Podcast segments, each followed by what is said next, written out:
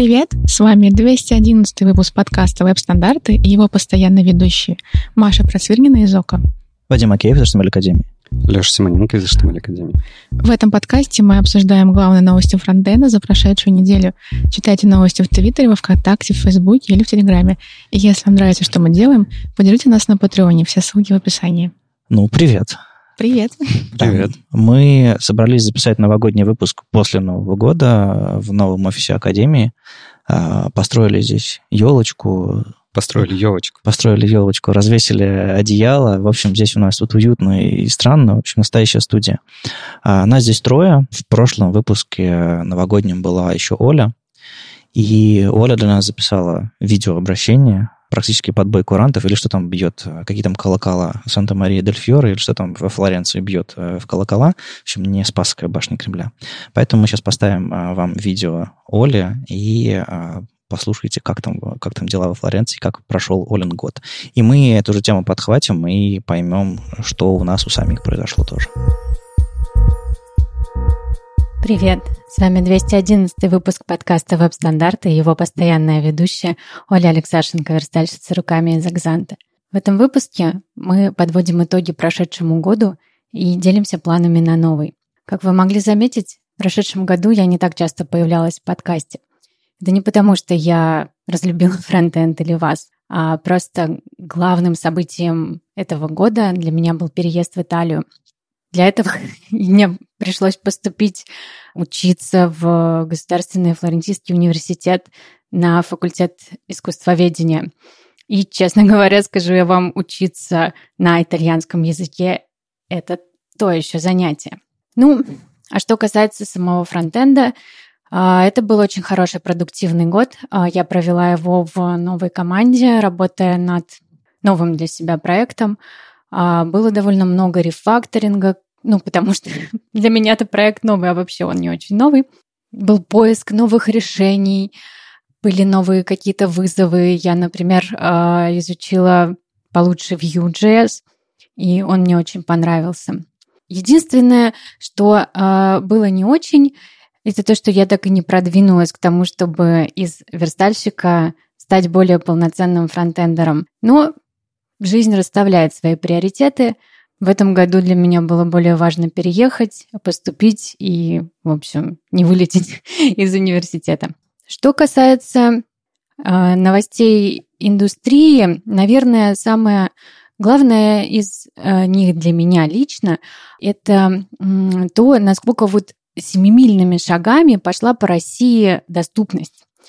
А, Я считаю это очень важной темой, и в том числе я сама в последний год стала гораздо больше прислушиваться к вопросам доступности и обращаться к ним на своих проектах. Одной из больших новостей а, в этом году также была новость о перезагрузке конференции Web Standards Days. Я, конечно, э, внесла в них не очень большой вклад, но, однако, я стояла у истоков, и поэтому новость привела меня в смятение. Ну, желаю в новом году успешного перезапуска проекта, потому что он того действительно заслуживает.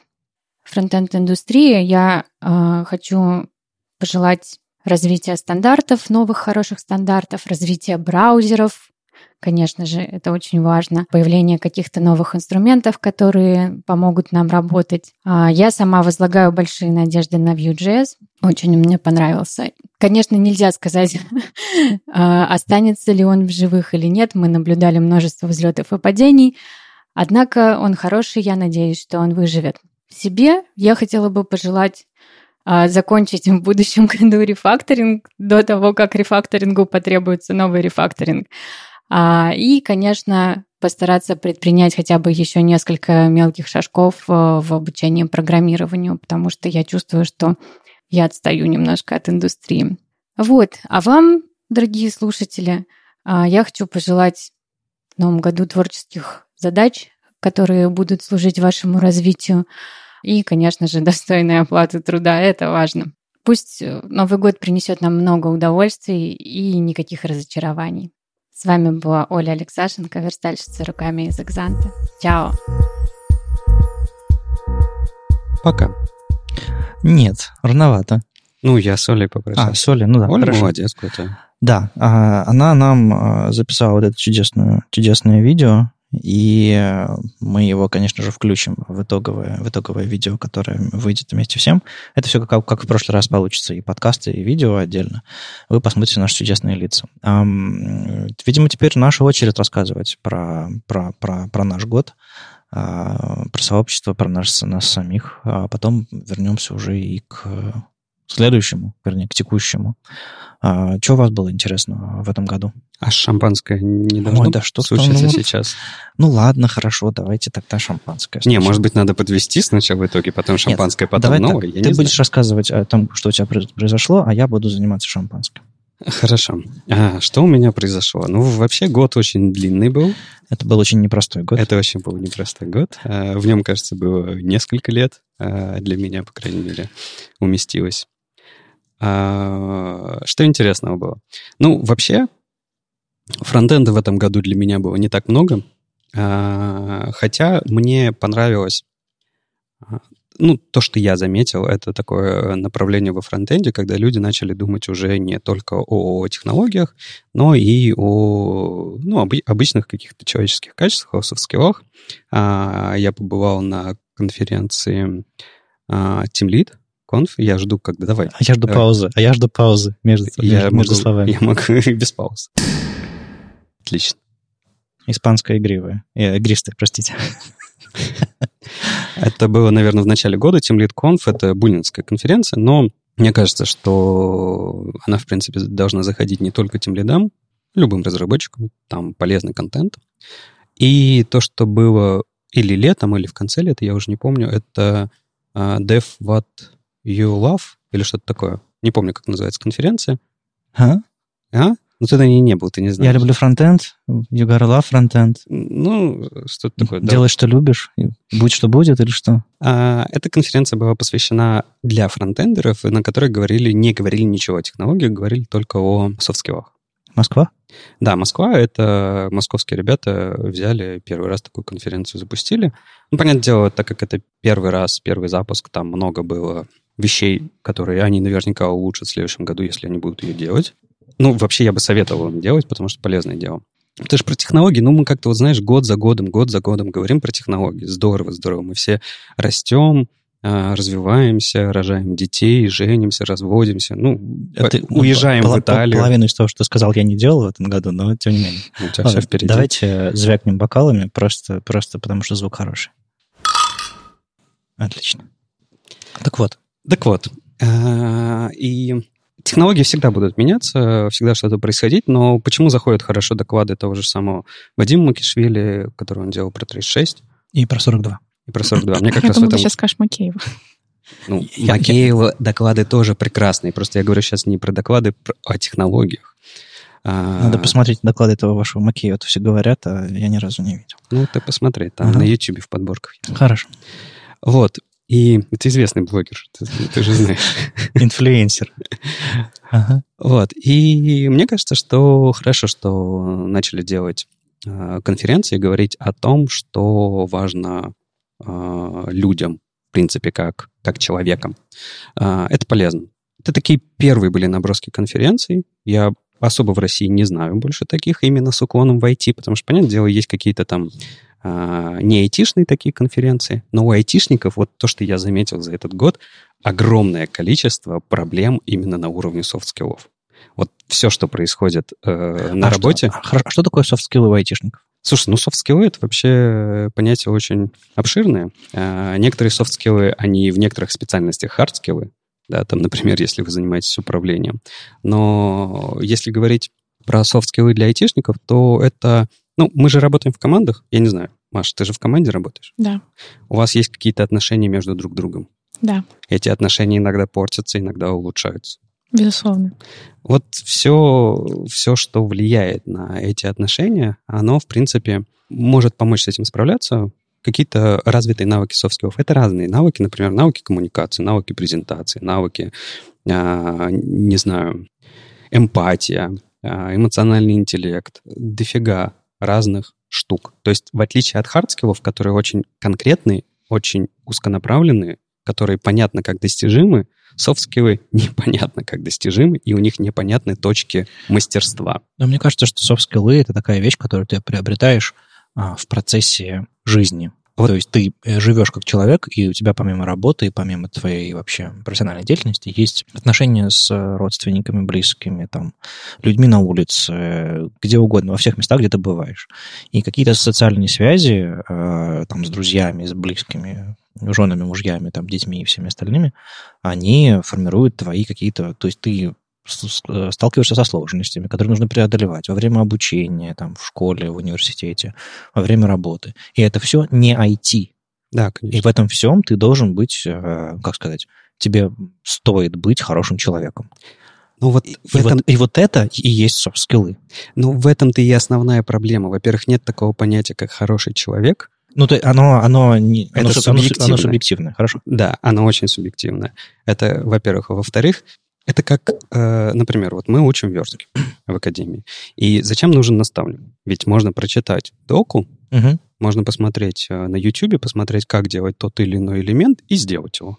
Но почему нужен наставник? Потому что он передает опыт, потому что сделать можно огромным количеством способов. И от того, что ты это сделаешь, это не гарантирует тебе то, что ты сделаешь это верно. Ну, то есть это софт-скиллы, которые имеют отношение к работе. Но еще, да, кроме конечно. социального взаимодействия, к софт-скиллам обычно относят саморегуляцию. То есть упорство, способность работать, способность учиться, да, тайм-менеджмент. Да не, все, все, что... На самом деле там я как-то составлял список а, необходимых софт-скиллов для руководителей, и там у меня список из 30 софт-скиллов получился. И это только маленький кусочек. Ну, то есть ты в этом году фокусировался вот на этом, на этом направлении мысли, связанные, не знаю, там, с образованием, с обучением и вообще личными качествами фронтендеров, например?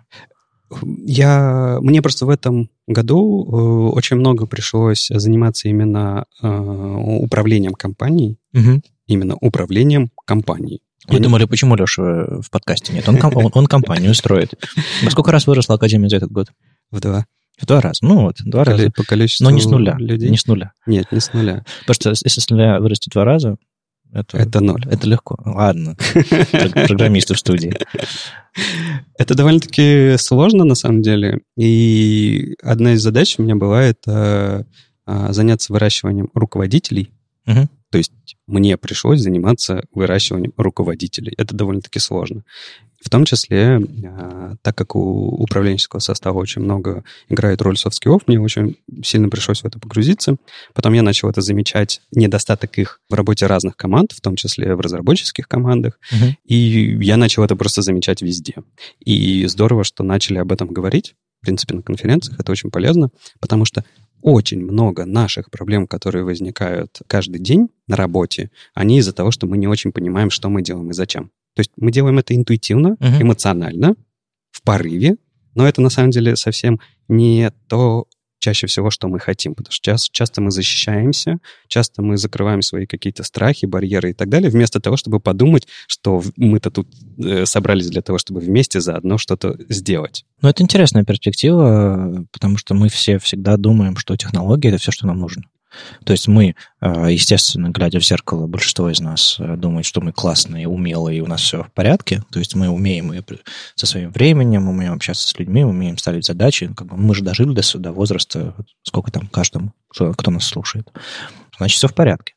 Но выясняется, что для того, чтобы эффективно применять ваши технические навыки в условиях нехватки времени, в условиях сложности взаимодействия, конкуренции на работе, в условиях, не знаю, каких-то сложных проектов, в любых сложных условиях, а, выясняется, что недостаточно технических скиллов. Нужно еще быть как бы бодрым, классным, э, умелым, э, и, не знаю... Энергичным. Дисциплину какую-то себе. Мотивированным. Да. Это вот на самом деле качества, которые еще нужны для того, чтобы свое собственное состояние поддерживать, потому что очень легко уйти в депрессию, в какую-то э, самобичевание э, и так далее, и так далее, все время расстраиваться и так далее.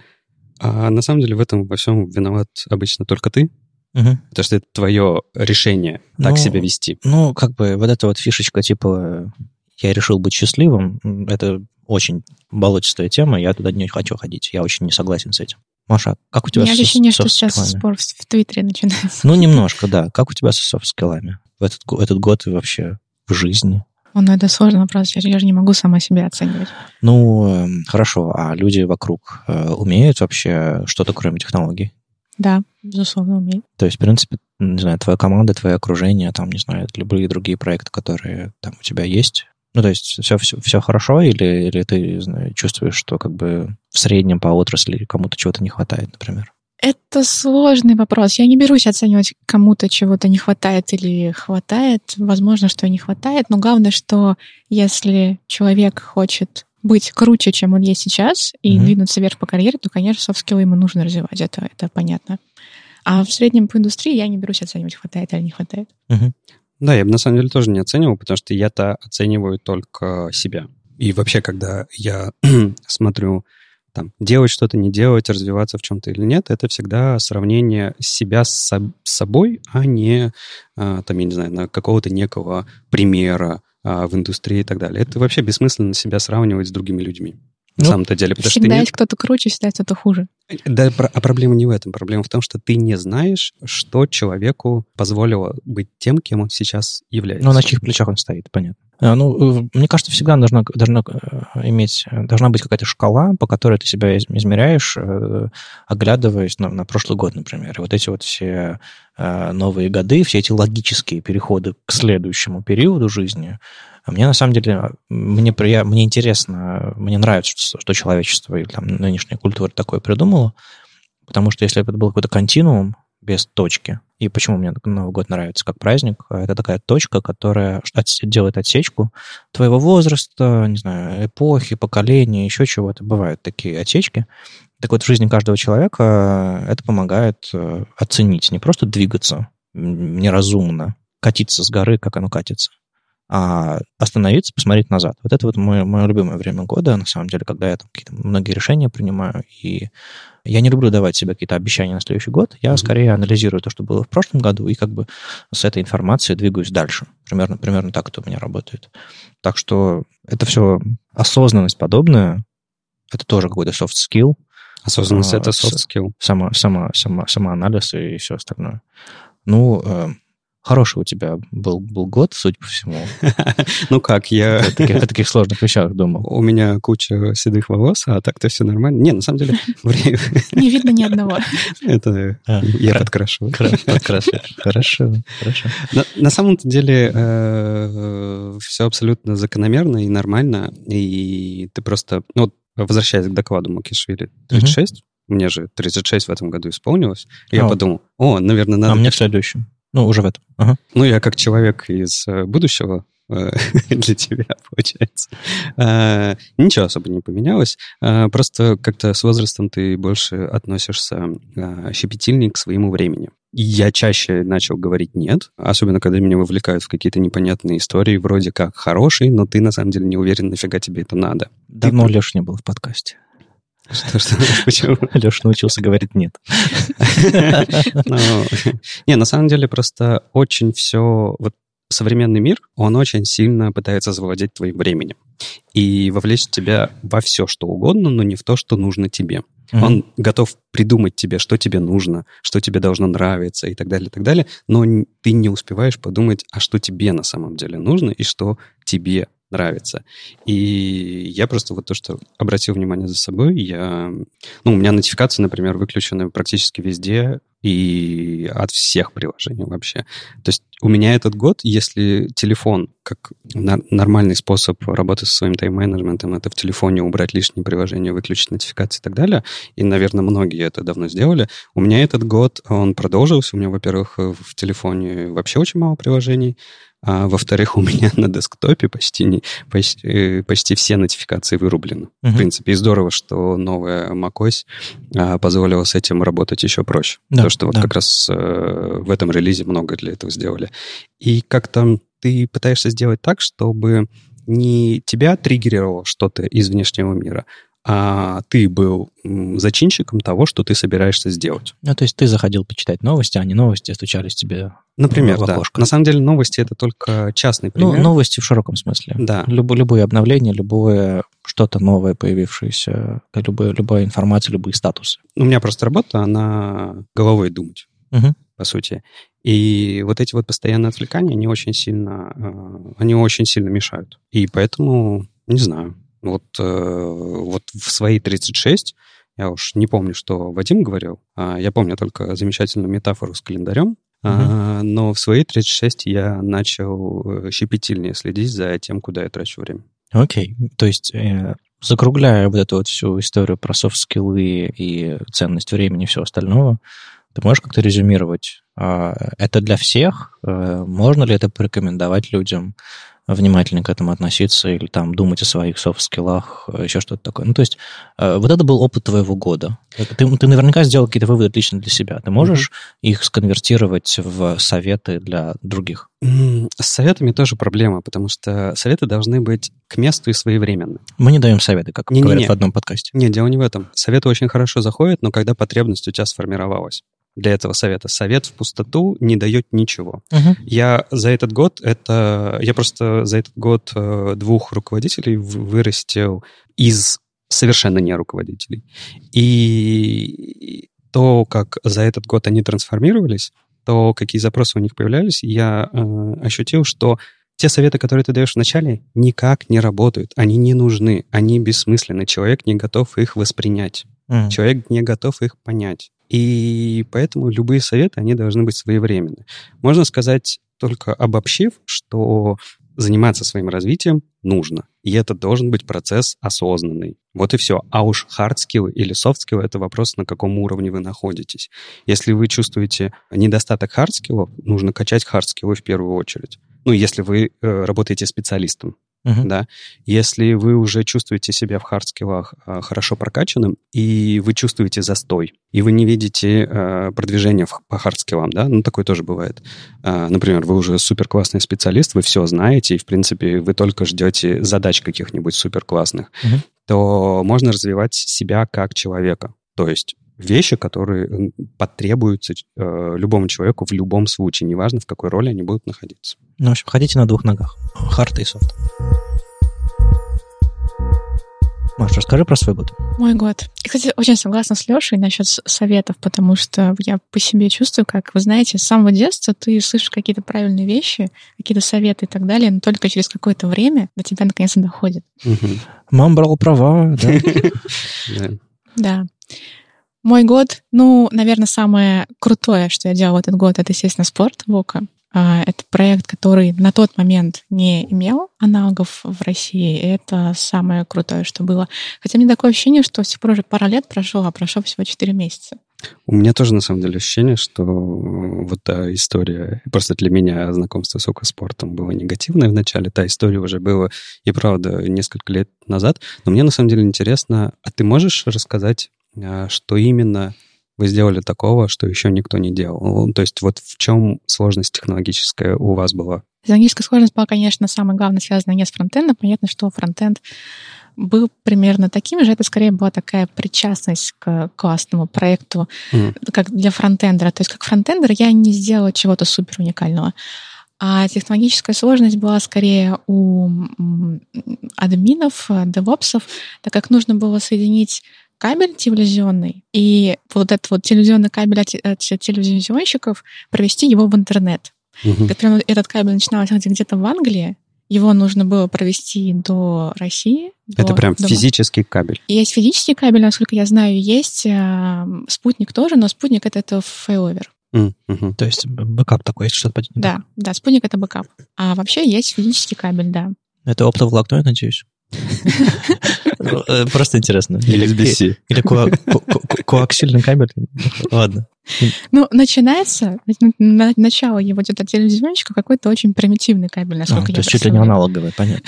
А в чем для них такая принципиальная разница? То есть в том, что э, вам не нужны какие-то классические атрибуты телевидения или... Да, да. То есть, понимаешь, я не могу сказать все технические подробности, но на эту тему есть доклад. Он угу. был на Хайоуде от нашего технического директора Алексея Голубева. И там можно послушать, он там достаточно подробно про это рассказывает. Я просто не берусь, так как я в этом не специалист. Вот знаешь, огромное спасибо вам, как э, ребятам, которые вот привнесли, пробуют в футболе что-то новое. Я не знаю, сделали вы это специально или случайно, но то, что у вас есть возможность отключить дорожку с комментаторами, это прекрасно. Это то, что я хотел а, пятилетиями, десятилетиями. Э, это спортивный подкаст уже, уже, спортивный подкаст. насчет фронтенда скажу, что Спасибо, Маша, спасибо. Нам про этот проект сказали буквально по-моему, за три месяца до того, как должна была начаться английская премьер-лига.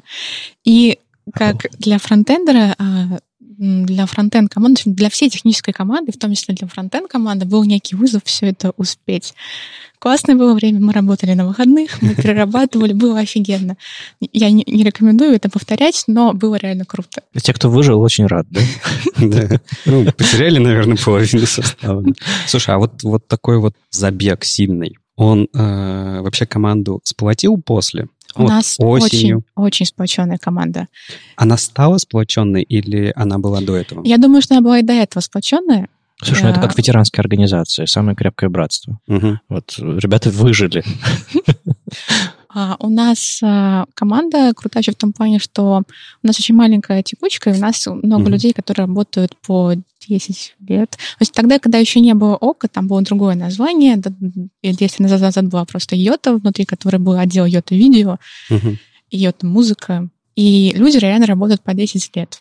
Вадим, какие у тебя итоги года? Перекинул горячую картошку мне, да? Я думаю, я, буду, я, я думаю, я буду просто сидеть... По есть, стрелке. Я думаю, я буду просто сидеть, есть мандарины и пить шампанское. Эм, но нет. Это был непростой год у меня тоже, э, просто потому что было много поездок, работы и всяких дополнительных, всяких сайт-проектов. Эм, мне в этом году очень понравилось, что ну, в рамках работы в академии, допустим, я нашел новое направление, которым, которым сейчас, собственно, занимаюсь, и это тоже был, по сути, новый проект, которым я занимался раньше part-time, а теперь занимаюсь full-time, и это, собственно, было очень большим и крутым. То есть это, типа, переизобрел себя внутри компании, можно так сказать. Это, это, это было интересно. А что еще? В этом году получилось записать аж 10 англоязычных выпусков веб-стандартов, я посчитал, и это был, это был очень крутой experience. А, я помню, как я записывал первые выпуски веб-стандартов э, на английском языке года два назад. То есть два месяца из 12? Ну, типа того, да. Был да, англоязычным. А, а тебе нравится вообще а, записывать англоязычный подкаст? Очень нравится. То есть я уже, я всерьез думал о спин э, типа с веб-стандартов на английском языке, но я понял, что раскрутиться на английском языке на какую-то приличную публику, плюс, ну, все-таки с неидеальным английским, как у меня, будет сложновато. А, а не есть... хочешь заходить к кому-то а, регулярно? Ну вот мы, мы в этом году, в начале этого в начале 2019 года мы с, с Фридманом и Лоусоном, а, Виталием Фридманом и Брюсом Лоусоном, собственно, пока все это вообще было в рамках Smash Magazine, пытались сделать э, Виталий Вадим шоу, э, видеошоу, а, два выпуска получилось, а дальше как-то все затухло и как бы не продолжилось. То есть у меня была тоже англоязычная такая видеошоу, где мы просто обсуждали новости и болтали про статьи, но как-то что-то все загнулось. Я бы э, с удовольствием клонировал себя и делал бы англоязычный подкаст, но мне бы хотелось скорее продолжить то, что уже работает в виде веб-стандартов, чем а, изобретать новый проект. То есть у меня уже в этом году, в июне или в июле, появился еще один подкаст LP про, про музыку. Это тоже было очень таким важным, важным, важной историей. Вот мы буквально на днях, вчера, по-моему, выложили а, тоже новогодний выпуск LP. Мы там час болтаем, а, ставим пластинки, которые нам прислали слушатели, uh-huh. обсуждаем их. То есть не собственные приносим, а именно а, поставь мой компакт-диск такой получился. Вот это мой был проект. И я его осознанно стартовал как способ выйти на более широкую аудиторию. То uh-huh. есть э, веб-стандарты, типа подкаст номер один по фронтенду, ну, по, по числам, наверное, по, по публике, хотя статистикой никто не делится, и это не все непонятно. Но все равно фронтенд — это очень маленькая часть вообще общества современного русскоязычного, мирового. А я подумал, что если сравнивать людей, людей, которые пишут код, с людьми, которые делать все остальное, и лучше, конечно же, ну, выйти, больше, да. выйти на людей, Очевидно. которые делают все остальное. Так вот, среди этой группы а, людей, которые делают все остальное, есть группа гораздо больше, чем фронтенд, которые, люди, которые любят слушать музыку. Не просто фоном, а которые прям вот любят альбомы, любят музыку, любят жанры, любят открывать новое. И вот, собственно, вот в эту нишу мы начали работать, LP, Вот уже 26-й выпуск вышел на днях. Тоже еженедельно делаем. Вот это тоже мой был большой проект, не связанный с фронтендом, и я как бы каждый, каждую вещь, не связанную с фронтендом, спустя сколько там лет в индустрии, я праздную с огромной, с огромной радостью. Типа, я сделал что-то, не связанное с фронтендом. А почему? Почему так вот? А, Откуда это желание появилось? Ну, жизнь, жизнь больше. Ну да. А, именно поэтому я стараюсь заглядывать... Ну, то есть, как сказать, у меня привычка грубо говоря, ну, представь, что ты живешь на Земле, как на планете, uh-huh. и ты стремишься побывать на других планетах, понять, как бы, что там другого интересного. Uh-huh. То есть это такой э, способ пощупать что-то еще за пределами твоего, твоего мира, в котором ты уже комфортно себя чувствуешь, знаешь, что делать и так далее. А хочется открывать новые земли, открывать новые территории, пробовать новые вещи. И вот, э, собственно, вот этот подкаст а, для публики вне фронтенда, вне IT, плюс больше фокуса на аудио и видеозапись, чем, чем, чем раньше. Mm-hmm. То есть вот эта студия, в которой мы веб-стандарты пишем у меня дома, я сейчас э, записываю в ней э, подкастеров других. То mm-hmm. есть ко мне просто приходят на пару, на час, на два люди записывают собственные подкасты. Как ты сконнектился с ребятами, например, из Sports.ru? Как это вообще произошло? Да, ну не только Sports.ru, ко мне приходили записывать два-три других подкаста, там какую-то книжку озвучивали, какое-то там видео переводили, еще что-то такое. Ну, я на самом деле познакомился с подкастерским сообществом московским, оно гораздо больше, шире. Я съездил просто, привет, я Вадим, я там вот этот подкаст пишу. И, в общем, есть такая организация в Москве, подкастерская, там очень много подкастов записывается. Я познакомился, собственно, с основателем, э, и он периодически мне подкидывает разных клиентов. В основном все подкасты пишутся в Москве, а иногда, иногда гости или постоянные ведущие живут в Питере, и тут как бы иногда ко мне заходят люди. В общем, да, я рад сообщить, что я в этом году занимался чем-то, кроме фронтенда. Вот это вот мой главный, главный, пожалуй, фокус. А, не потому, что я хочу уйти. Мне очень комфортно и хорошо, я знаю, что делать. Это как бы как уйти из дома в никуда. Я бы не хотел поставить себя в такой стресс или переехать в новую страну, например, с, новым языком, с новым, с новым окружением. Но бывать в других странах, бывать на других планетах, бывать на других территориях, общаться с новыми, с новыми другими людьми и нащупывать вот развитие себя в других местах, мне кажется, это полезно, и в итоге какие-то вещи я могу приносить обратно. То есть как бы мое увлечение, там, не знаю, дизайном, типографиком, текстами и всем остальным дало мне возможность рассказывать про фронтенд, писать, записывать. Вот то, что мы здесь все построили, это потому, что я занялся аудио-видео а, последние несколько лет. Отсюда все и выросло. Так что, мне кажется, это полезно. Самые лучшие специалисты, они... Разносторонние? Разно, разносторонние, да, правда. Это, это справедливо для журналистики, на которой я учился, там это очень важно всегда было. То есть ты не можешь быть специалистом исключительно по написанию текстов, по, не знаю, по пресс-релизам. Это будет, ты будешь абсолютно, абсолютно коллегой. Это будет не специалист, а как бы вот просто пишущая машинка. То же самое, мне кажется, во фронтенде мы должны и бэк, и, и, и DevOps, и дизайн, и типографику, и доступность, и интерфейсы, и, и цвета, и все на свете. То есть это тоже такое сосредоточие многих разных направлений. Наверное, это в каждой профессии так.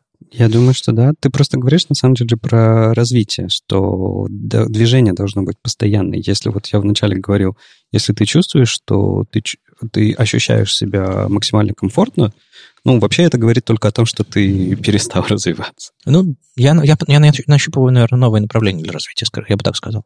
Ну да, потому что когда тебе все понятно, все знакомо, ты все знаешь и так далее, это просто говорит о том, что ты уже вырос как специалист. Uh-huh, вот и все. Uh-huh, uh-huh. Если э, ты хочешь э, дальнейшего движения, тебе нужно э, что-то пробовать еще, смотреть э, по сторонам и так далее. Это как раз-таки не говорит о том, что тебе нужно менять род деятельности, но это говорит о том, что тебе нужно продолжать развиваться. И на самом деле очень круто, что в тебе есть это желание.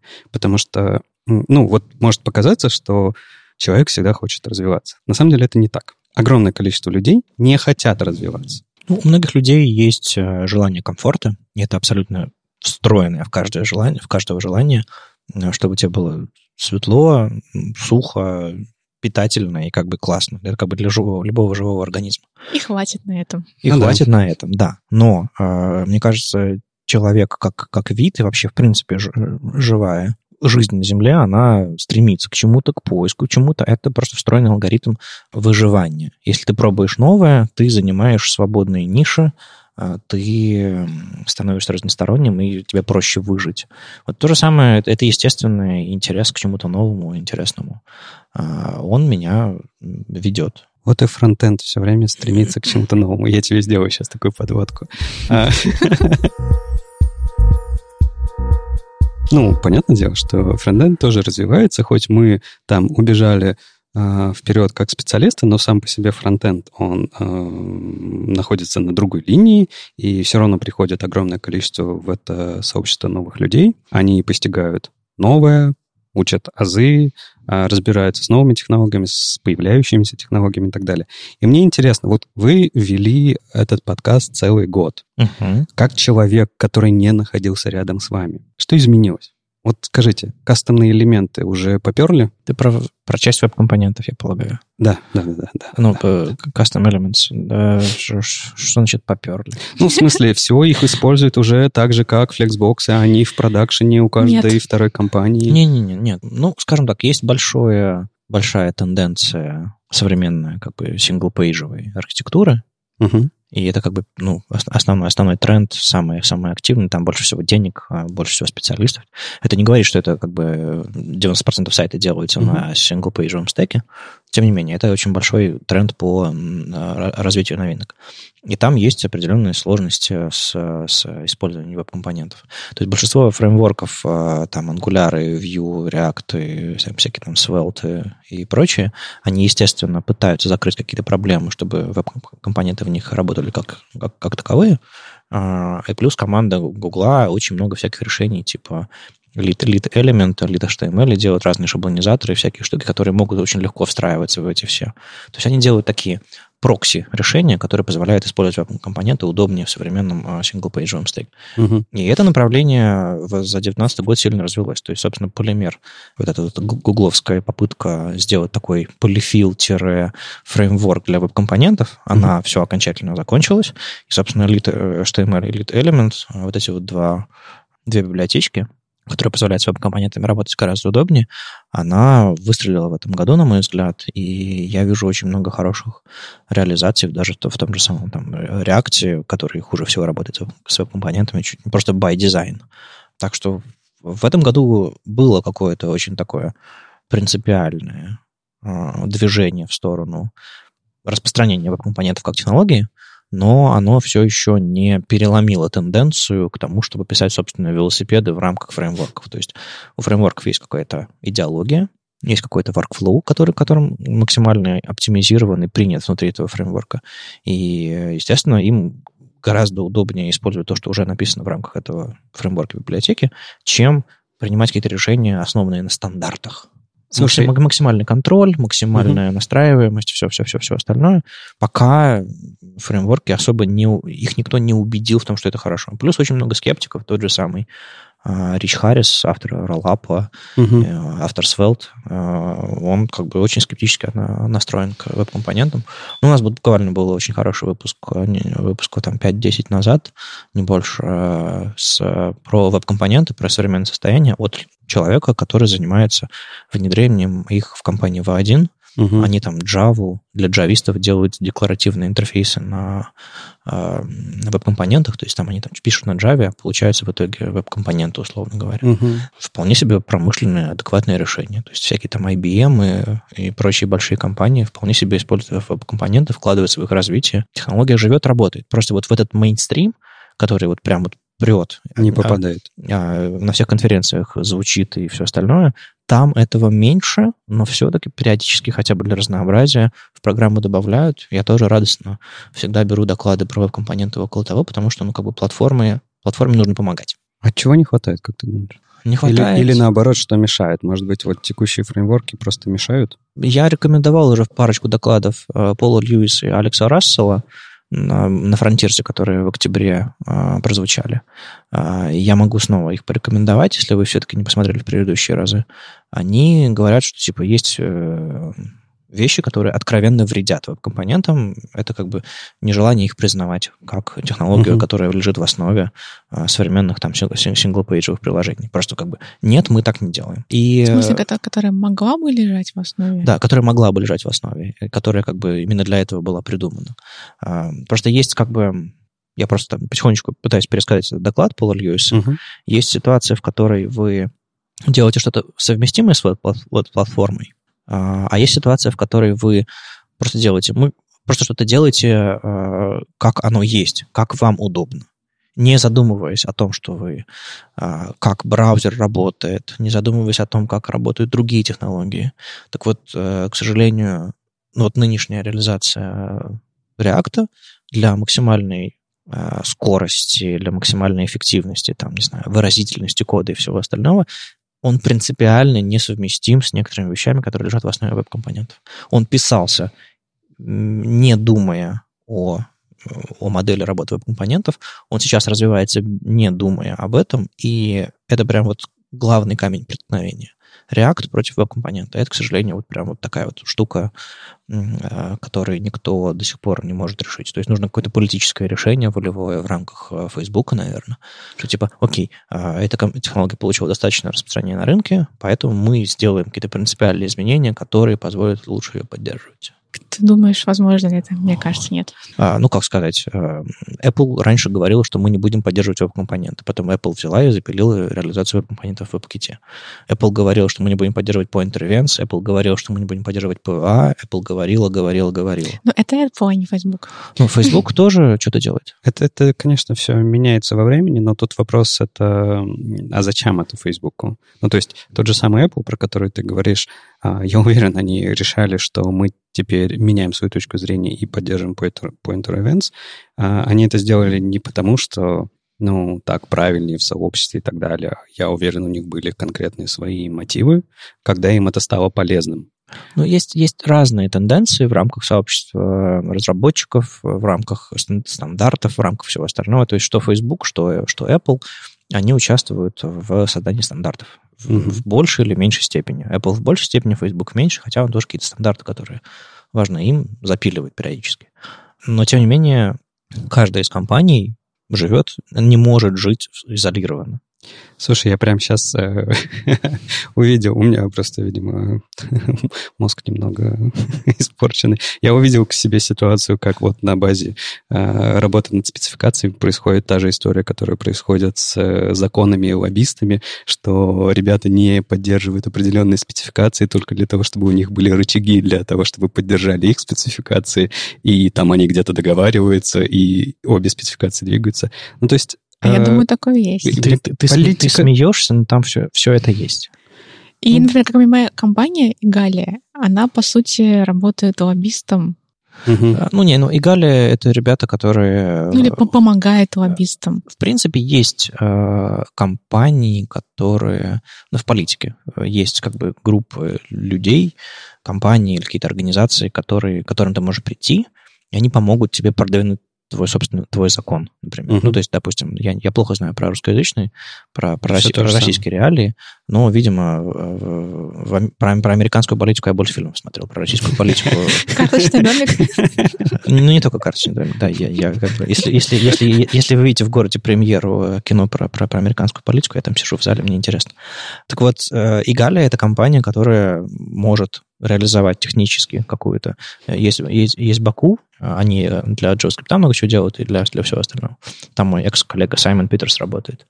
И, и Галия. Баку, она и стандартами занимается, и в последнее время сфокусировалась на кросс-браузерной реализации разных компонентов, например, компоненты форм, а, кросс-браузерности, mm. в смысле, чтобы, типа, у филсетов были, не знаю, у всех у филсетов были марджины, а не паддинги, например, чтобы mm-hmm. там, не знаю, филсет, а, placeholder в одном браузере был... Сейчас в, одном, в некоторых браузерах placeholder прозрачностью делаются серенькими, а в некоторых цветами, чтобы все это было одинаково, допустим. Ну, общем, такими вещами занимаются. А Igali, они что делали? Они этот MathML сейчас продвигают. Да, да, да, да, да, да, MathML. MathML, MathML. Язык вселенной, я помню. А, не MathML язык вселенной, а математика. Простите, ну это, да. Так вот, э, что одни, что другие, это такие, это тоже тенденция последних пары лет, э, что появляются независимые игроки, которые могут, допустим, тебе написать какую-то спецификацию или могут сделать реализацию в конкретном браузере, и на реализацию Picture даже собирали краудфандинг. Да, это я помню. Ну, это, кстати, красивая история лет была. Пять, лет пять назад. Но, знаешь, она не повторилась.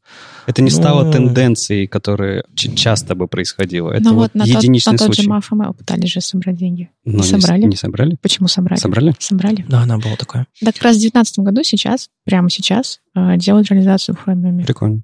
Ну, в этом году еще была интересная тенденция, тенденция связанная со, со стандартами. Рэйчел Эндрю стала представителем Frontiers Мгм. а, в V3C.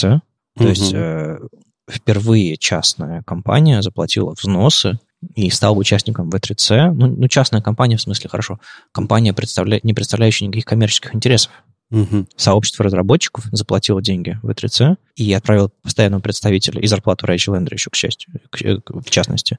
Либо ты не знаешь об этих коммерческих интересах. А у них, у них единственный коммерческий интерес это компания. Это не коммерческое сообщество разработчиков Мгм. э, нидерландских. Не, я просто имею в виду, что оставляю возможность за, то, за тем, что ты чего-то не знаешь. Ну, я с ребятами из Frontiers общался, я с Рэйчел интервью брал, Мгм. и она объясняла, как это все работает. То есть это все попытка деньги, заработанные на конференции Frontiers, Вложить куда-то дальше. вложить в, в какое-то влияние разработчиков на разработку стандартов. Это как профсоюз. Немножко, немножко. То есть можно какие-то взносы... Кстати, почему Русскоязычный такой не сделал? нет? Почему нету профсоюзов фронтендеров. Разработчиков. Разработчиков? Сейчас, про- профсоюз это, это, это плохое слово. Сейчас Почему? все, все компании пытаются давить на профсоюзы и так далее. Не, ну то, что компании пытаются давить, это не значит, что это плохое слово. Ну, не знаю, Это- пред- представь, что в академии, не знаю, все разработчики, а, допустим, разработчики или бухгалтерия, там, или кто угодно, объединяются и приходят и говорит тебе, мы перестаем, мы сегодня не работаем, мы сегодня работаем полдня, Мгм. и мы будем продолжать работать по полдня, если ты, допустим, не делаешь что-то. Тебе придется идти на- к ним, с ними на переговоры и так далее, и так далее, и так далее, и так далее. Ну, как бы такое происходит, просто не массово, э, потому что люди приходят, у них есть свои интересы, они о них говорят, и приходится говорить, да, Не, ну, переговариваться. просто одно Но- дело, когда ты одному человеку можешь сказать, извините, денег нет, э, но вы держитесь, а когда это целый отдел, когда это целая какая-то общность, это гораздо сложнее. Тут, тут, наверное, немножко про другое. То есть, когда, например, бастуют авиаперевозчики, Мгм. да, это ужасно отвратительно, но на самом деле, наверное, если бы ты находился в этом сообществе именно самих авиаперевозчиков, для тебя было бы это адекватным. Потому что, возможно, не знаю, ты, может, прокормить кого-то не можешь или еще... Как- Ну, кто, кто знает. Ну да. Другое дело это когда профсоюзы, вот как в Гугле, формируются, когда у компании очень много денег, и там как раз-таки происходит обсуждение, как их правильно тратить, и, разумеется, у всех есть свои интересы. Ну и перераспределять между сотрудниками. Да-да-да. Да, да. И, конечно же, там идет борьба за то, кто сколько в конце концов получит. И там, я думаю, все хороши. Мгм. Ну, как бы в таких историях, по-моему, не бывает каких-то... Ну, я на профсоюзы смотрю исключительно с точки зрения э, типа поржать, а Я меня бы- больше интересует, как бы нам иметь какие-то э, в рамках стандартов иметь интересы больше, чем интересы компаний. Да, Ну, что я, я- больше? В смысле, как интерес разработчиков?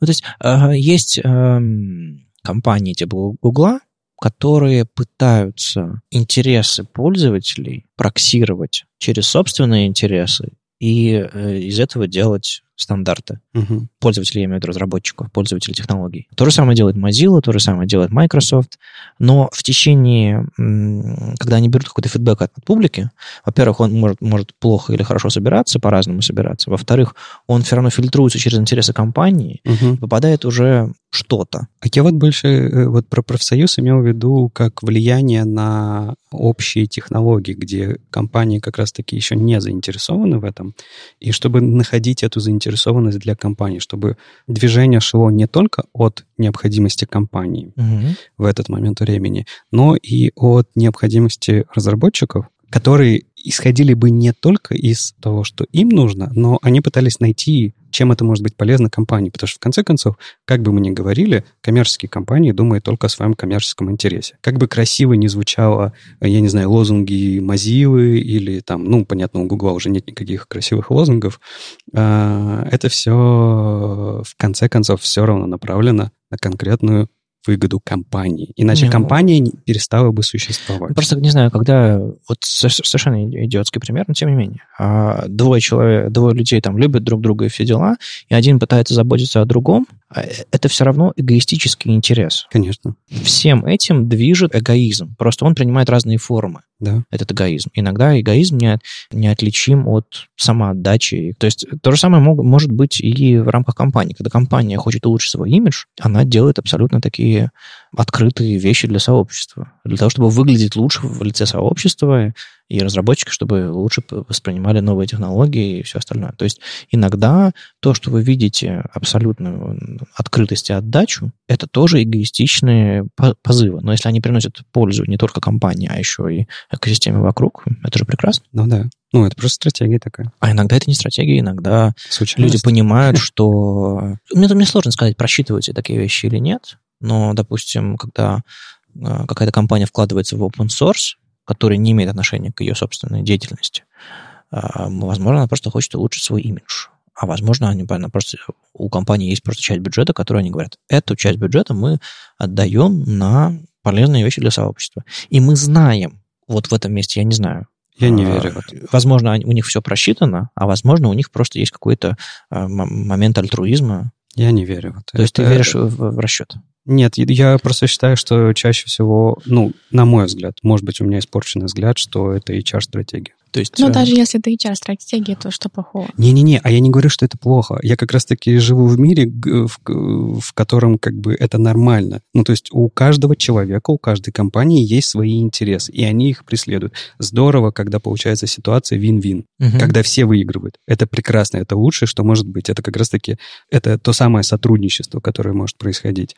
Но я не верю, что делается что-то э, из альтруистических побуждений. Ну, смотри, э, компанию ведь можно рассматривать как организм. Да. Так вот, если индивидуум какой-то отдельного человека, у него могут быть альтруистичные порывы, неважно, что за этими порывами стоит. То есть э, осознанность этих порывов очень, очень редко случается у людей. Это правда. То есть люди очень часто действуют Эмоционально. эмоционально э, ради всего хорошего и против всего плохого. Да. И, И, они это считают, субъективно. и это, безусловно, это субъективно. И они считают себя хорошими из-за этого, и это им помогает, и это в итоге можно на самом деле раскрутить в стратегию. Да-да-да. Но стратегии-то нет. Плохо, что ее нет. Лучше бы, чтобы она была. А, ты чтобы все, все, все цинично... Не-не-не, это больше пользы бы принесло. Понимаешь, ну вот от того, что ты сделал какую-то библиотеку на гитхабе из альтруистических побуждений, ее увидело 10 человек. Что в этом хорошего, А если ты правильно все спроектировал, ее видит 10 тысяч человек. например? Ага. ага. Ну, То есть и- ты про эффективность. Ну да. Мы сейчас закольцевались в софт-скиллы. А, Не, ну они- Осознанность. Осознанность твоих действий. А, да, ну ладно, давай возвращаться. Мы же поговорили только про Да, компоненты, Да, да, да. А- Но нет, мы про все поговорили уже. а про гриды-то не поговорили. Да, блин, опять? Опять? Нет, я... А на- вот смотри, меня целый год не было. Я не понимаю, гриды это то, на чем мы уже верстаем, Да. или то, чего мы ждем? Нет, Потому что... мы уже верстаем на грядах и ждем сабгриды. А, но сабгриды мы Э, ждали и в прошлом году. Вы, как Мария и Окко, Мария с Окко. А, у нас, я не уверена, что есть гряды, но там скорее потому, что а, нет потребности у нас э, дизайн не настолько двухмерный, чтобы они были нужны. А так, если бы была потребность, то они бы были. А, Ну, не знаю, если, если фронтендер хоть раз э, попробовал делать что-то на гридах, возвращаться на флексы.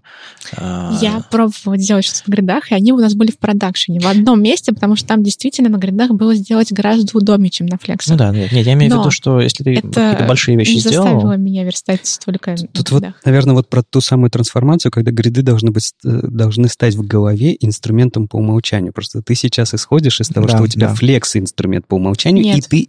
Ну, нет, подожди. нет, нет, я исхожу из Какой? того, что я смотрю на макеты. Если макет одномерный, то есть я вижу, что его сделать удобнее именно а, как одномерный макет, то я делаю, беру флексы. Если двухмерный, то гриды. Я почему... а Нет, как может быть одномерный макет? Ну, я имею в виду, что если вот у тебя вот прям явно есть блоки, которые вот идут друг за другом, Ага. то легче взять флексы, а гриды здесь не нужны. Нет, ты, ты можешь фе- флекс тоже, гриды тоже вертикально сделать. Да, Так но вот, задать- Между ними отступы так легко задавать гэпом.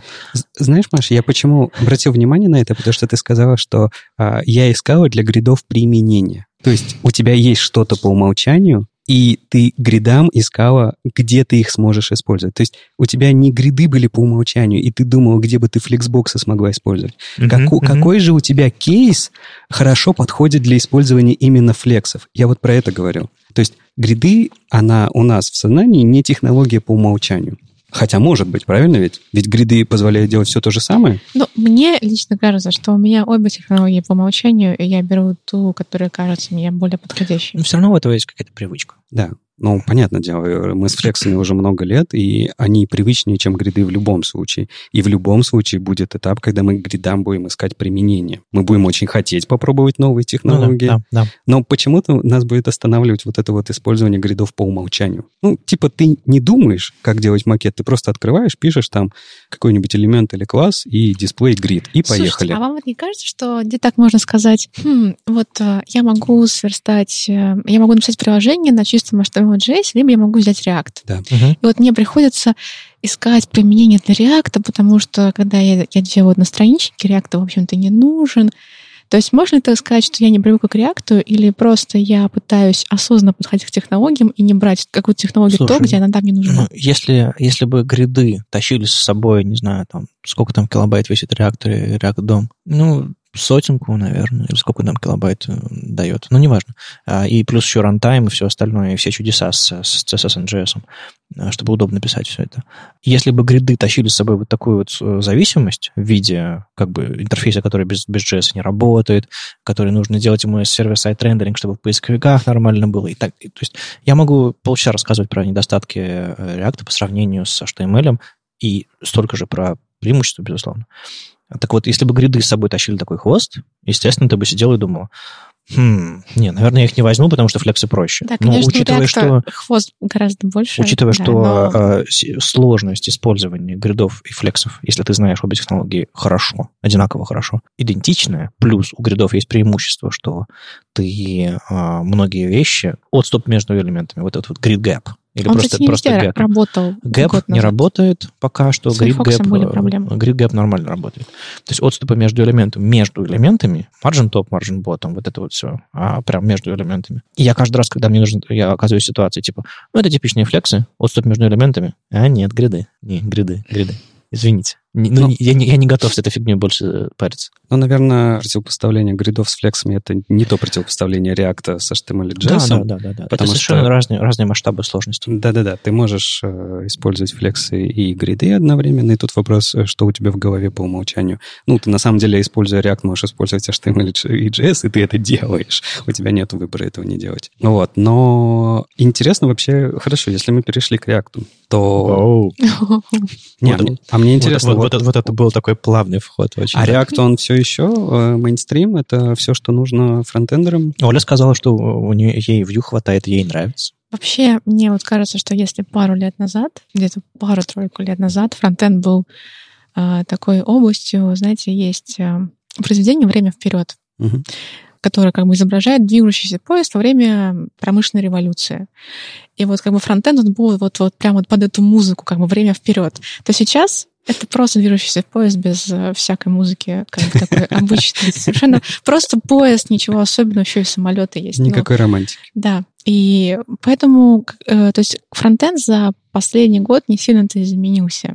Мгм. Мейнстрим все еще React, да. Ну, то есть, на самом деле, вот э, можно сказать, я вот с вами был а, в прошлом новогоднем выпуске, а, прошел новогодний выпуск, и Ничего время, не и изменилось. время так схлопнулось, и как будто бы прошлый новогодний выпуск, он был на прошлой неделе. Не, ну, естественно, за этот год что-то изменилось. Ну, У что, нас- конечно, изменилось, но не Никто было не знает. революции. Не. Ну, э, простите, у нас э, ушел с рынка движок. э, Edge? Edge Ну, HTML. Ладно, это была единственная маленькая революция, и то Слушай, он был не самым популярным, поэтому... Вот у нас со Он- дня, со дня на день, январь. э, В январе Да, э, выйдет. Выйдет стабильный Edge э, для... И тут же, ну, то есть в течение весны, я думаю, раскатается на, на, все, Слушайте, на все Windows 7 и но- но- 8, 10. Но разве это революция? Ну, то есть, э, давайте уж по чесноку. Edge, у Edge там сколько? 2-3% рынка было браузерного. Дефолтный браузер. Ай-яй-яй. Ну и чего? Дефолтный И что? браузер Вот- крупнейшей мировой компании. Отлично. Столько преимуществ. Дефолтный браузер, самая крупнейшая операционная система и 3%. Ну, как бы мне казалось, что преимущество используют не так, а захватывают рынок. Они перешли на новый движок для того, чтобы использовать это преимущество. Они изменили стратегию. Я вот тут читал статью о том, что Apple э, не собирается переходить на Chromium. И, видимо, вбросы были, поэтому... Лол. Ну, конечно, не собирается, потому что у них все в порядке со своим движком. Нет, у них ужасные проблемы, на мой взгляд, а, со собственным движком, но они не будут переходить на Chromium, потому что они хотят терять контроль. А почему вот хочется этого романтизма во фронтенде? Вот, вот просто ты так сказала, как будто бы вот правда хочется, есть большое желание вот каких-то технологий, которые на, на самом острие, чтобы все было непонятно, ломалось, но ты с этим справлялся. Это вот желание вот этих вот маленьких побед? Ну, маленьких побед или чего-то другого, но, конечно, это желание того, чтобы твоя работа была наполнена эмоциями, а не просто работа. Mm. А то есть если уже инструмент как старый друг, давно известный, да. уже не получаешь от него никакого удовольствия? Не, ну удовольствие, конечно, получаешь, но, естественно, хочется, чтобы вот, вот, вот на самом острие, чтобы что-то двигалось, что-то происходило. Конечно, это гораздо круче. А что в этом году вот это вот самое острие? А-а-а. Было вообще что-то? Свет? Свет вот Свелти? А, Свелт. Он? Есть, есть очень важный вопрос, который нужно обсудить. Свелт или свелта? Как скажете, я вот, тут э, готов принять любую. Приходят люди, говорят, что нужно говорить свелт. Так. Т, без Е в конце. Как свэг. Свелт, окей. Свелт. Anyways. Э, он был вполне себе на острие, просто потому что некоторые люди выступали с докладами на эту тему. Тот же самый Рич. Ну, Опять же, у нас, у нас был выпуск про эти исчезающие фреймворки. Ну, потому что это что-то новое. Ну да. да, да новое да. хорошо рассказывать на конференциях. Это очевидно. Про React что там рассказывать уже? Ну, он не стал трендом. А может, просто еще не успел, ну, и 20-й год его? Возможно, конечно. Ну, знаешь, когда я говорю «возможно», я скорее даже надеюсь на лучшее, потому что, может, все-таки фронтенд ждет еще что-то еще, кроме React. А что, есть ощущение, что смутные времена настали, темные времена, а, ждут фронтенд? Плата настала, а, плата. Понятно. Я надеюсь, э, у нас эта плата настанет, и мы сможем э, передохнуть и подумать о том, что не просто какие фреймворки мы используем, а как мы их используем. А чтобы Но ну, там, не знаю, есть там, ощущение, потрешейкать, э, что... пооптимизировать и так далее.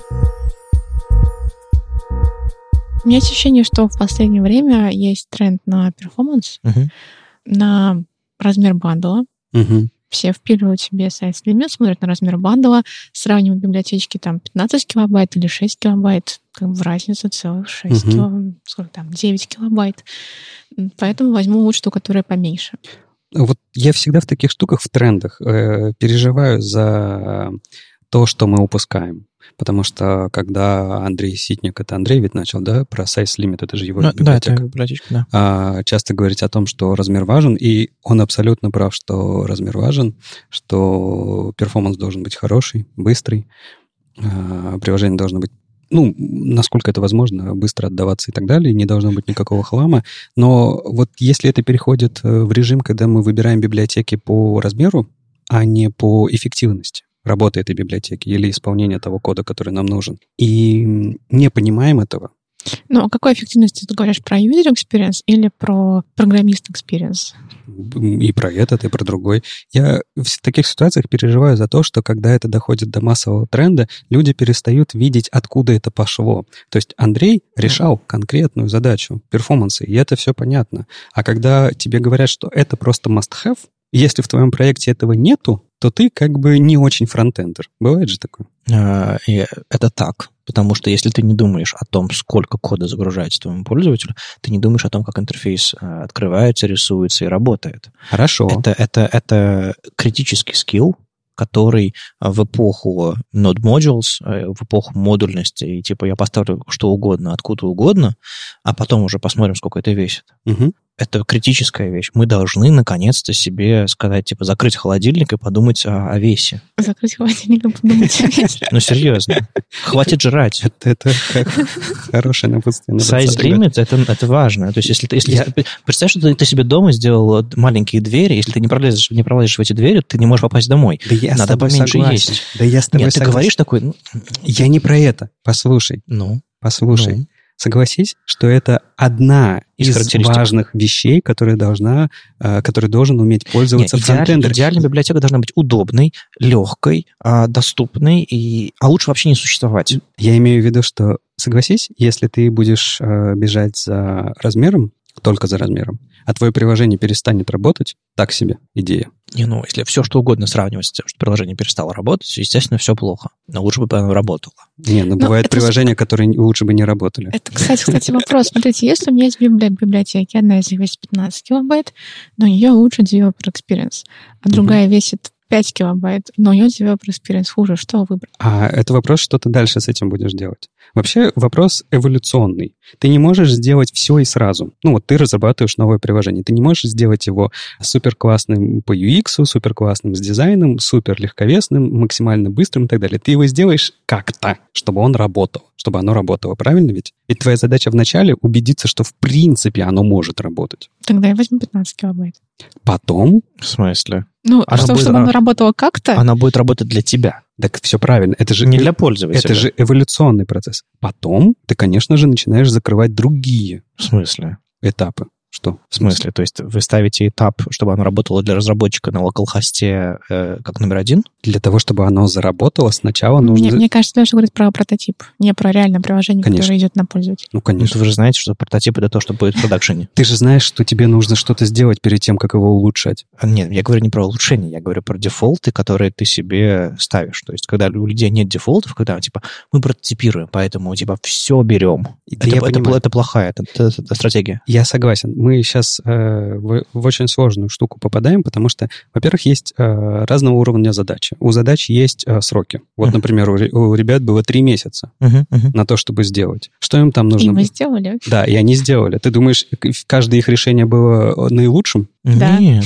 нет. Наверняка да. Не, я, я, я- и Маша классная, но, но невозможно за три месяца принять наилучшее решение. Да. Ты думаешь, э, у них, э, как у разработчиков, не было э, дефолтных пунктов, которые им говорят, что делать так нельзя? Я думаю, были. И У каждого был собственный опыт. Я не думаю, что у вас э, момент создания... э, Ну, команда сравнительно молодая, вы много нанимали. и- Не, ну, если говорить про нас, то у нас как бы у нас было приложение фильмы, и мы Да, уже делали на основе.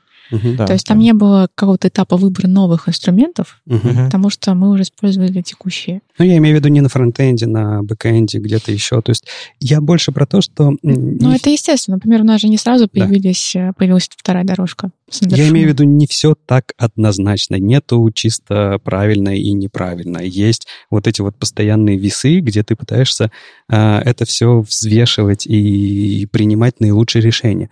И насколько твои решения наилучшие для тебя в тот момент времени зависит только от того опыта, который у тебя есть, а не, о а не от массовых трендов. Мне кажется, тоже soft skill понимать, что в данный момент лучше сделать. Ну да, типа такая стратегия разработки Не приложения. знаю, мне кажется, это hard skill. Если твое приложение... Это soft skill в плане удобным. того, что здесь нужно учитывать интересы бизнеса. э, Но при этом я на самом деле согласен, массовые тренды это очень важная э, штука эволюции, Ну, потому что это- только через такое что-то происходит. Мы бы до сих пор сидели на, деря... на дырявом HTTP, если бы Google не сказал, типа, вперед, HTTPS, иначе будем пессимизировать поиски. А, Да не, так- HTTPS не они. э, Ну, они, продвинули. они очень сильно толкали. Если ты не хочешь, чтобы у тебя был красный э, URL-бар в, в хроме. Я, бы- я бы сказал, что они сделали вот эту вот последнюю милю. То есть они последний толчок сделали, когда уже многое было Ну, сделано. они два года пиш... пушили эту штуку. Я, я к тому, что самый простой способ что-то продвинуть в разработчиков, не говорить, что это э, Дорогие разработчики, это очень полезно для пользователя. Это очень классно и очень хорошо. Разработчики, типа, «Пф, вот, мне, мне удобно код писать вот таком, таким образом. Самый лучший способ это говорить. Дорогой разработчик, если ты не сделаешь вот так, э, твое приложение, на твое приложение придут меньше пользователей, они увидят, что твое приложение опасно, что оно, что типа еще что-то такое, а они не смогут его найти в поиске и так далее, и так далее, и так далее, и так далее. Небольшая, небольшое Тебе насилие кажется, нужно. что ты за диктатуру. Жесткая рука. Жесткая рука фронтенда. Ты должен принимать решения Головой. не головой, как сказать, Сердцем. Да нет, ну... понимая, как оно все работает. Естественно, у нас у всех есть абсолютно а, эгоистичные мотивы. Как нам удобнее. То есть сначала мы думаем о себе, потом мы думаем о команде, в которой мы работаем, потом мы думаем о проекте, в котором мы работаем, потом мы думаем о компании, которая работает, и только потом, может быть, мы думаем о пользователе, который открывает наш сайт. Это очень плохая тенденция. мгм. Если мы будем думать о пользователе прежде всего, сайт открылся быстро и удобно работает, окей, теперь можно отрефакторить, можно убрать jQuery и Bootstrap. Вот это, мне кажется, правильный подход. Мне кажется, самое главное, чтобы был э, план, который тебя ведет к какой-то конеч, конечной да, точке. Потому что через какие-то этапы пройдешь, в конце концов, не так важно, это твое решение. Если ты дойдешь до а, того решения, где удобно и бизнесу, и тебе, и твоей команде, и пользователю, все окей, тебя никто не будет осуждать, на мой взгляд. А, то, что должен быть план по улучшению и который должен выполняться, это безусловно так, но просто зная, как запускаются временные решения, во всех компаниях, в которых я работал, а, от самой первой до, вот, до текущей, mm-hmm. везде есть такая вещь, что временное решение становится постоянным и нужна политическая воля. А количество политических решений, которые нужно принимать руководству, огромное. Естественно, руководство... Расскажи, Леша, я думаю, ты в курсе. А, естественно, руководство не может принимать все решения. Естественно, некоторые решения лучше статус-кво, лучше дефолт и так далее. Господи, работает, не трогай. Так вот, временные решения становятся постоянными. Так вот, если ты с самого начала говоришь, окей, я не буду делать максимально плохое для пользователей, для работы моего проекта временное решение, я потрачу немножко времени на research, немножко. Ты обозначаешь для себя, для компании, для разработчика, для себя самого, и для компании в целом а, дефолты, ниже которых ты не можешь стать. То есть а, просто некоторые разработчики, у них дефолты где-то очень-очень-очень странно расположены. То есть э, все согласны, что вместо, когда вместо сайта белая страница, это недопустимо, да? Плохо. Неплохо, неплохо. Договорились, идем дальше. Было бы неплохо, чтобы там ошибка была нарисована. Э, да, следующее требование 502. Классно, уже что-то есть. Можно кастомное нарисовать. Вот, да, 502 есть. Хорошо. 404 лучше, лучше. Ну и так далее, и так далее, и так далее. То есть а сколько секунд должно пройти, чтобы белая страница заменилась на страницу с картинкой? Хм, давайте подумаем об этом. И вот такие вот вещи нужно для себя проставить и сказать, что типа это недопустимо, и это тоже недопустимо недопустимо, когда ваш сайт грузится, не знаю, там 5, 5 секунд. Это тоже недопустимо. Не на вашем айфоне, а на телефоне, у которого есть э, среднерыночные характеристики. И тут еще важно, вот то, что Маша сказала, это понимать все-таки, что конкретно нужно бизнесу. И если ну, нет возможности понимать э, там экономическую ситуацию, либо э, те же самые политические какие-то моменты и так далее, и так далее, а, ты в конце концов должен отвечать за тот результат, который ты можешь гарантировать в определенный временной период.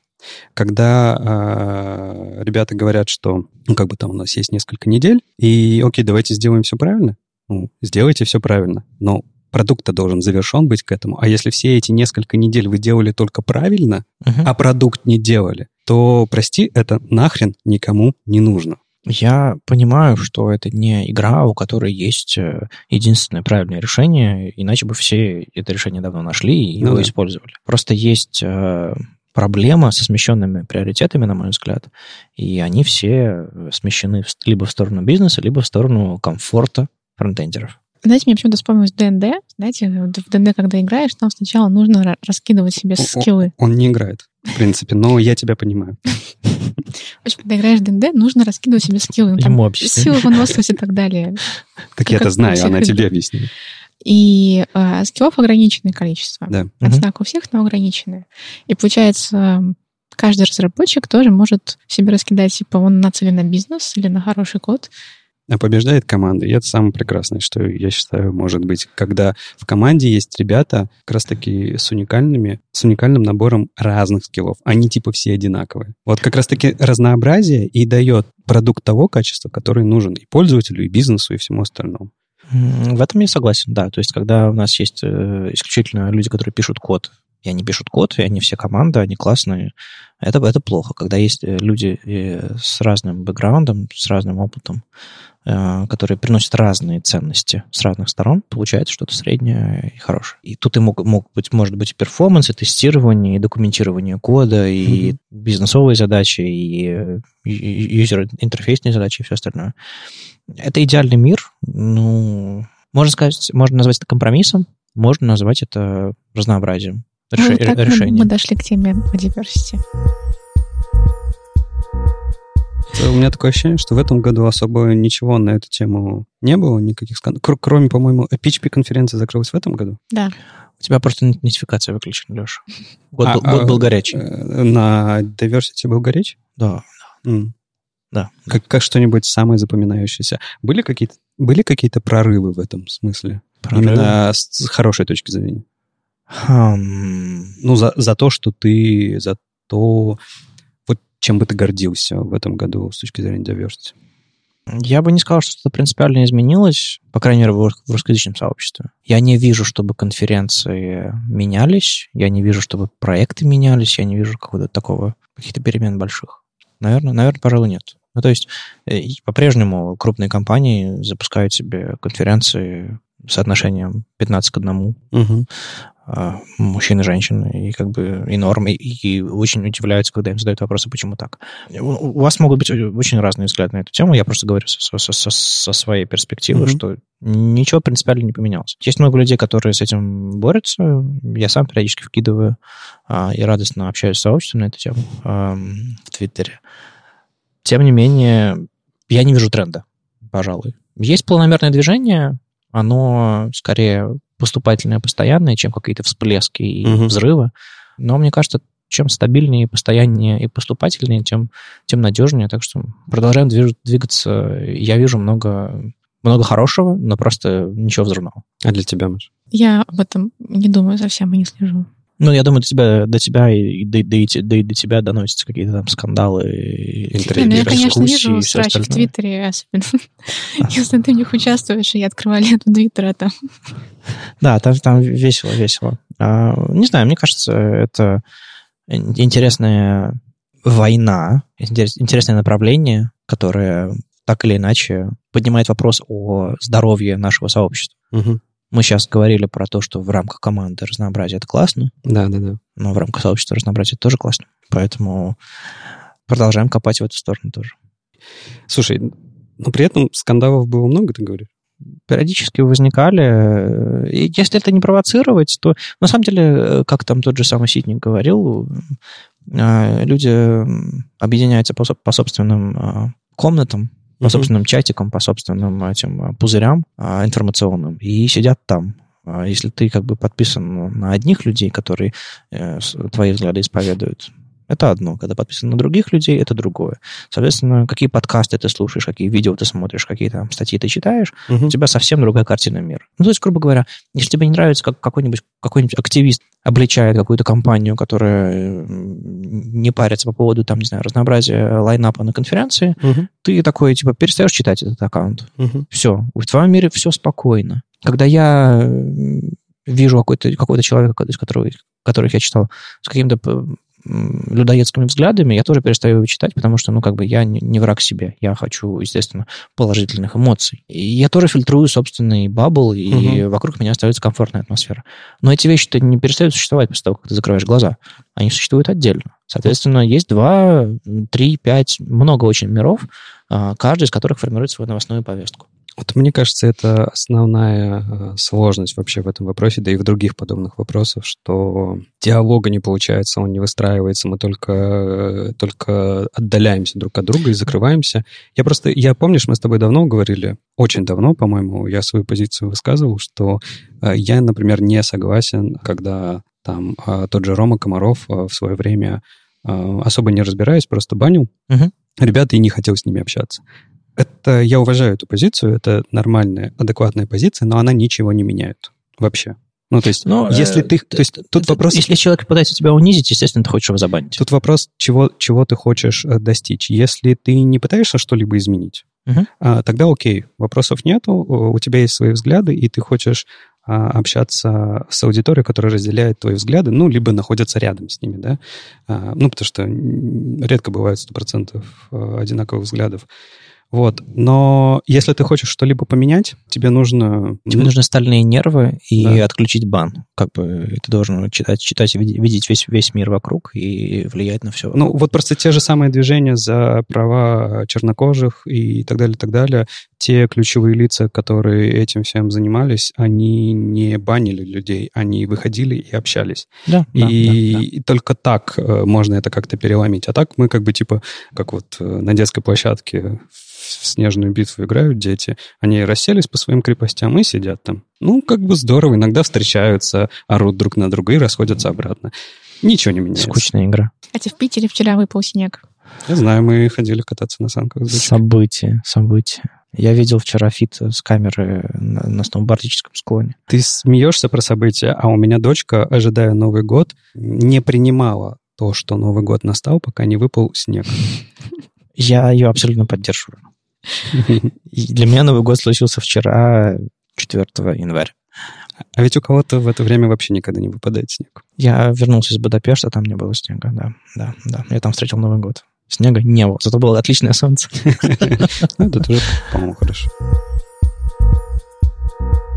У нас уже начинает заканчиваться шампанское и мандарины. Пора, пора уже это все безобразие закрывать. Давайте подумаем про 2020 год. Что мы будем делать с подкастом сами по себе и кто что. Ну, мне кажется, надо продолжать. Продолжать надо, да. То есть э, наше традиционное новогоднее видео это классно, э, но еженедельные подкасты тоже никуда не деваются, поэтому будем, безусловно, продолжать. Мне кажется, уже сложно представить русскоязычный фронтенд без, без, без этой штуки, которую мы задумали 4 года уже назад. Наверное, нам кого-то не хватает.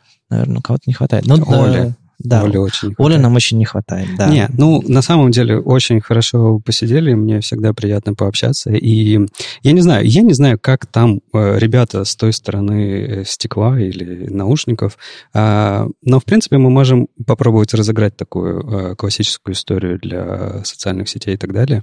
Если, я не знаю, зачем вот меня слушать, я, честно говоря, не представляю. Но если вы хотите, чтобы я почаще появлялся в подкасте, ну, либо постоянно появлялся в подкасте, то давайте попробуем собрать 500 лайков на YouTube. Это же просто какая-то детская игра, и уверен, вот эти может, ты, тысячи... Может, может, может, тысячу? Тысячу? Тысячу. Давай тысячу. А, и правда, что мелочиться? Аудитория же гигантская, фронтендеров огромное количество. Слушайте, под этим видео тысяча лайков на YouTube. На Ютубе. Хорошо. Только хорошо. на Ютубе. И э, я возвращаюсь в подкаст. Мы обсуждаем новости каждую неделю. Может быть, если 500, то иногда, если 1000, то регулярно? Зачем эти полумеры? Давай без полумер. Хорошо, тысяча — это наш, наш, наш ориентир на то, чтобы Леша вернулся. Давай. Окей, хорошо. Ну, посмотрим, посмотрим. Подожди, это ж мне придется приходить. Это ж тебе придется приходить, да. Черт. Ну, ребят, я надеюсь на вас, что вы не сможете собрать тысячу лайков.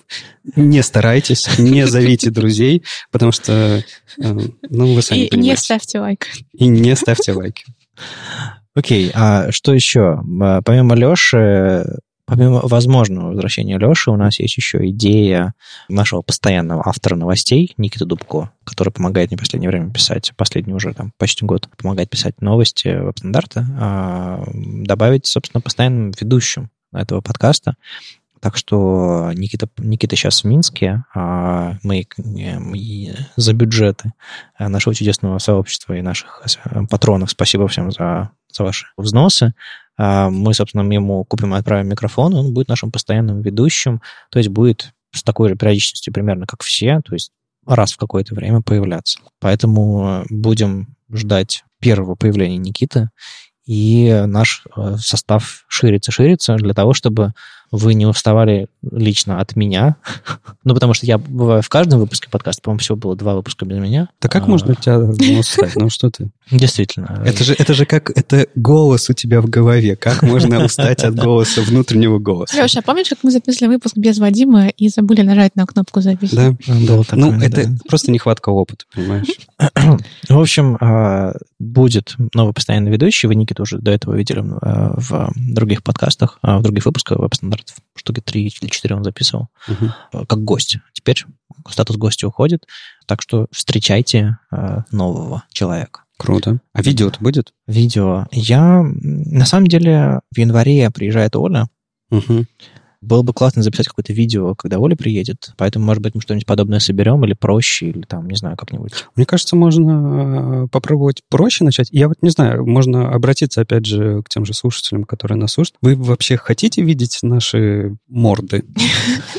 Потому что, может быть, это и не надо. А мне кажется, видеоформат, он э, может быть более живым, интересным. Ну, то есть, по крайней мере, это то, что мы не пробовали еще, и кто знает, э, во что это выльется. Не, ну, у нас есть такие раздолбайские выпуски видео новогодние есть, э, это понятно, но Ну, такие серьезные, с аналитикой в студии. Не, ну я имею в виду новостные выпуски с, с, нашими, с нашими лицами. Было бы прикольно делать.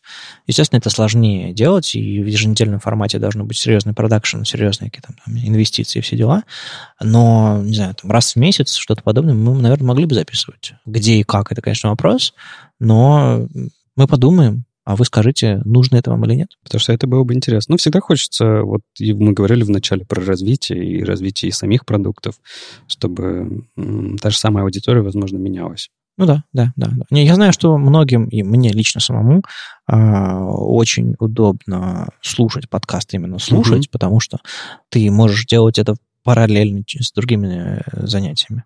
Но иногда э, хочется иметь какую-то связь с людьми более, более прочную. Ну, то есть, не знаю, ты прочитал книгу, ты посмотрел фильм, и это новые, новые связи какие-то у, ну, ты, у, ты, у, у, у картинки и у смысла. Ты эмоции не видишь. Да, То есть, да, вот, да, да, да, да. видео... ну, ты, их, ты их фантазируешь, но... Да. Да, да. Плюс, не знаю, ты, ты прочитал книгу, ты сходил на встречу с автором, ты сходил на экранизацию там, в кино, либо на, на спектакль, и у тебя э, количество вещей, э, смыслов и дополнительных каких-то эмоций, естественно, возрастает. Поэтому видео это, это, это очень классная живая, живая вещь, которую сложно делать, но ценность у нее тоже довольно высокая. Я думаю, мы, мы точно будем развивать этот формат.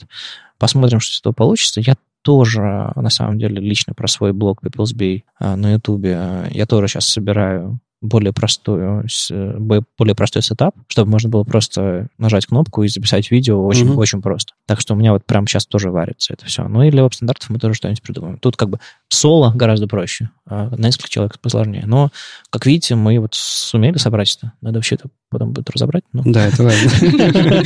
Маша, а тебе как вообще идея с видео? Мне кажется, круто. Да, ты тоже Конечно. хочешь? Ну, в, в отличие от нас, Маша хоть прилично выглядит на видео. Э, в смысле, ну, а, а она... За кого, она, за кого ты говоришь? Она готовится, она готовится. А, а мы приходим как есть. Нет, возможно, я, я что-то про тебя не знаю. Ты готовился? Конечно. Хорошо. Я умылся, зубы почистил. Накрутил усы. Ладно, хорошо, я тоже побрился. Я тоже побрился. Ладно, ну, в общем, э, мы будем... У нас новый ведущий, у нас старый ведущий, новый. Реально старый. И у нас еще, возможно, появится какое-то регулярное или менее регулярное видео. У меня, у меня новая железка есть, которая позволит это делать гораздо удобнее. Mm-hmm. И, может быть, мы попробуем формат лайва заодно. Было бы интересно. А Ого. вообще, опять же, аудитория, вы скажите, хотите вживую, чтобы мы провели... Слушать, выпуск, как мы заикаемся. Слушать, как мы заикаемся и как мы вживую реагируем на то, что вы нам пишете. Да, Ведь да, э, да, связь да, да. как раз-таки с ребятами будет сильнее. А live с видео или просто звук? С видео, конечно. Ну, зв- зв- звук Ты live... все еще хочешь? Как мы заикаемся и краснеем. Окей. Не, ну смотрите, э, вот, вот, вот то, что мы сейчас делаем, могло, бы, могло бы стать видео, но просто было сложно чисто технически подготовить за несколько дней. Угу. И нужна, нужна какая-то команда, ну, в общем, это, это, это вопрос. Но а, периодически э, делать лайвы раз там в несколько месяцев, может быть, что-то такое. Хотя бы первый стоит попробовать сделать. Вот угу. первый я вам практически обещаю. А уж как, что из этого получится, насколько мы сможем все это а, удобно и оперативно делать. А куда стримить? В YouTube? Ну, YouTube, ну, я думаю, да. Гла- ну, главное не говорить банные слова, а то там быстро банят сейчас. А, не знаю, главное не ставить музыку. К слову о музыке, да. В общем, мы будем пробовать новые форматы. Мы продолжаем писать новости э, и делать новостные выпуски тоже. Так что это будет основной формат, пожалуй. Типа, типа новости, конференция вернется, э, еженедельные выпуски подкастов, просто аудио как минимум. А если мы будем периодически звать англоязычных гостей, периодически звать русскоязычных гостей, периодически добавлять к этому видео, периодически делать это live. Это дополнительные форматы, которые, наверное, мы будем пробовать в этом году. Такой план. С вами был 211 выпуск подкаста «Веб-стандарты» и его постоянные ведущие Маша Просвирнина из Okko. Вадим Макеев из HTML Академии. Леша Симоненко из HTML Академии. Слушайте нас в любом приложении для подкастов на Ютубе, во Вконтакте и не забывайте ставить оценки и писать отзывы. Это помогает нам продолжать. Если вам нравится, что мы делаем, поддержите нас на Патреоне. Все ссылки в описании. Услышимся на следующей неделе. Пока. Пока. Пока.